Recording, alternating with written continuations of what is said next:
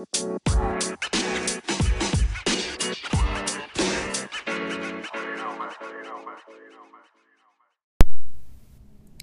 ดีครับ กลับเข้าสู่โอกิวัตนาเบะ EP 2 นะครับ วันนี้เราจะมาพูดถึงเรื่องของประเภทของนวัตกรรมนะครับ ที่พูดค้างไว้เมื่อครั้งที่แล้วนะครับ ประเภทนวัตกรรมเนี่ยมันอย่างง่ายสุดที่เขาแบ่งกันก็จะมีอยู่ 3 3 ด้านนะครับ3ประเภทนะครับอันที่ 1 ก็คือผลิตภัณฑ์นวัตกรรม อันที่ 2 คือกระบวนการนวัตกรรมนะครับอันที่ 3 เป็นบริการนวัตกรรม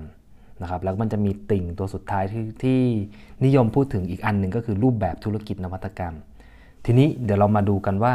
ในแต่ละประเภทเนี่ยมันมีความแตกต่างอย่างไรนะครับ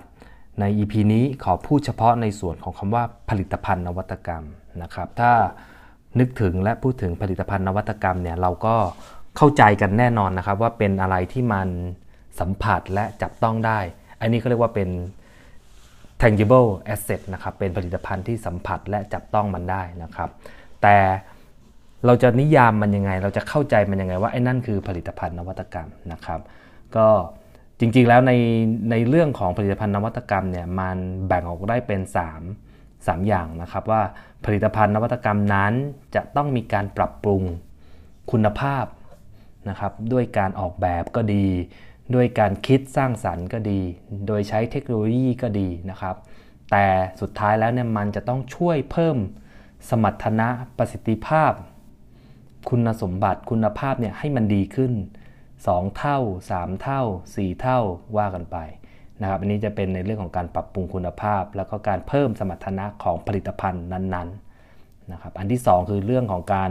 ผลิตภัณฑ์นั้น พอผลิตออกมาแล้ว พอสร้างออกมาแล้วต้องสร้างความรู้สึกประทับใจ สร้างความรู้สึกพึงพอใจนะครับแล้วก็นำไปสู่การสร้างคุณค่าใหม่ ๆ ของสินค้าตัวนั้นนะครับอันที่ 3 ก็คือต้องมีลักษณะใหม่ๆนะครับที่มัน แตกต่างไปจากเดิมนะครับ โดยที่มันผ่านเรื่องของการวิวัฒนาการ การปรับปรุง การเปลี่ยนแปลง เติมโน่นเติมนี่เติมนั่นกันไปนะครับ ก็เป็นลักษณะของผลิตภัณฑ์นะครับ ตัวอย่างหนึ่งที่เห็นชัดเจนของผลิตภัณฑ์นวัตกรรมนะครับก็อย่างเช่น ตัวกล้องถ่ายรูปนะครับ มือถือนะครับ แล้วก็ขาเทียมนะครับ ขาเทียมมีวิวัฒนาการยังไง ก็ขาเทียมเนี่ยเริ่มต้นตั้งแต่ขาเทียมที่มันเป็นไม้ถูกไหมฮะ พอเป็นไม้ปุ๊บเอ้ยมันก็มีเสื่อมง่าย ผุพังง่าย แล้วก็ไม่สามารถที่จะก้าวแล้วก็เดินได้อย่างมั่นคง มันก็เลยมีคนคิดค้นว่าเอ๊ะถ้าขาเทียมตัวนี้เปลี่ยนใช้วัสดุอื่นๆนะครับปรับปรุงคุณภาพที่ให้มันดีขึ้น สมรรถนะให้มันดีขึ้นนะครับแล้วก็บางครั้งเนี่ยมันก็คิดต่อยอดกันว่าถ้าคุณสามารถที่จะใส่พวกมันสมองหรือคอมพิวเตอร์ หรือว่าอิเล็กทรอนิกส์ part บางอย่างเนี่ยเข้าไปในขาเทียมเนี่ยช่วยให้ การก้าวเดินการย่างก้าวของขาเทียมเนี่ยมันสามารถก้าวไปในพื้นที่ที่มันทุรกันดารได้ และมันสามารถที่จะช่วยให้ผู้พิการเนี่ยสามารถที่จะเดินได้เดินเหินได้ดีขึ้น อันนี้แหละเป็นการปรับปรุงคุณภาพของของสินค้าของผลิตภัณฑ์ที่เราเห็นเห็นอยู่ในปัจจุบันนะครับนี่เป็นตัวอย่างแรกเรื่องเรื่องของตัวขาเทียมนะครับ ตัวอย่างที่ 2อย่างเช่น ใบมีดโกนที่เราใช้กันอยู่ทุกวันนี้ครับ สมัยก่อนเนี่ยก็วิวัฒนาการอันแรก ๆ ของมันก็คือเป็นใบมีดโกนใบเดียวนะของยินเลตนะครับก็เป็นใบเดียวใบใบโตๆนะครับแล้วก็มีมีเป็นแกนสำหรับใบมีดโกน แล้วก็ใส่ใบมีดเข้าไปนะครับ แล้วก็มาใช้นะครับ แล้วก็มันก็ผ่านวิวัฒนาการมาเรื่อยๆนะครับ ก็แทนที่จะเป็นใบใหญ่ ๆ ก็ทำให้เป็นใบที่เป็นซี่เล็กลงนะครับ แล้วก็ทำให้เป็นใบมีดโกนเหมือนปัจจุบันเนี้ยที่มันมี 1 ใบ 2 ใบ 3 ใบ ซึ่ง สิ่งที่เขาใช้วัดก็คือว่า การเพิ่มจำนวนใบเข้าไปเนี่ยมันช่วยให้การตัดการเฉือนหนวดเข่าเนี่ยมันเกี้ยงเก่ามากขึ้น มันละเอียดขึ้นมันเนียนขึ้น ตรงนี้แหละที่เขาบอกว่ามันเป็นการเพิ่มสมรรถสมรรถนะ หรือคุณสมบัติที่มันเพิ่มขึ้นและดีขึ้นมานะครับตรงนี้ก็เลยเป็น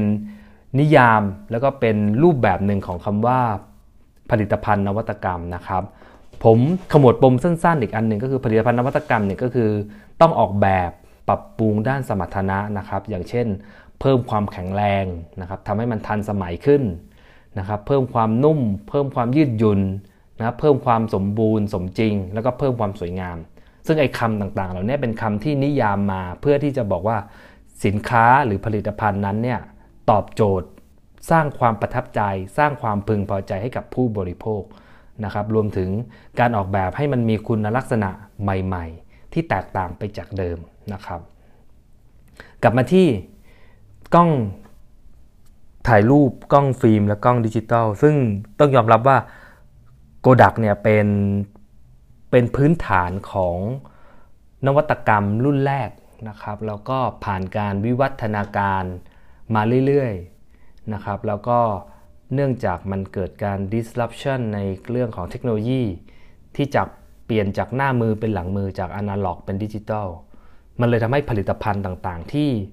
เขาคิดได้ที่ทำได้ในสมัยอดีต ที่เป็นกล้องฟิล์มเนี่ยต้องมีอันอันตรธานหายไป แล้วก็เปลี่ยนมาเป็นกล้องที่มันเป็นกล้องดิจิตอลนะครับซึ่งมันทำให้เห็นภาพชัดเจนว่าไอ้นวัตกรรมทางด้านผลิตภัณฑ์เนี่ยมันต้องอิงอยู่กับเทคโนโลยีด้วย นะครับไม่ใช่ว่าเอ๊ะถ้าคุณ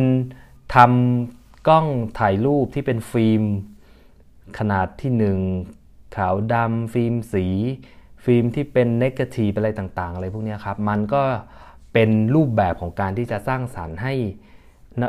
ให้ผลิตภัณฑ์เนี่ยมันมีความพิเศษและมันมีความแตกต่างกันกันออกไปนะครับ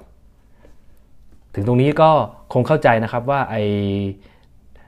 ผลิตภัณฑ์นวัตกรรมเนี่ยมันมีรูปแบบมันมีความแตกต่างจากอันอื่นอย่างไรนะครับ ซึ่งเดี๋ยวครั้งหน้าเนี่ยคงจะมา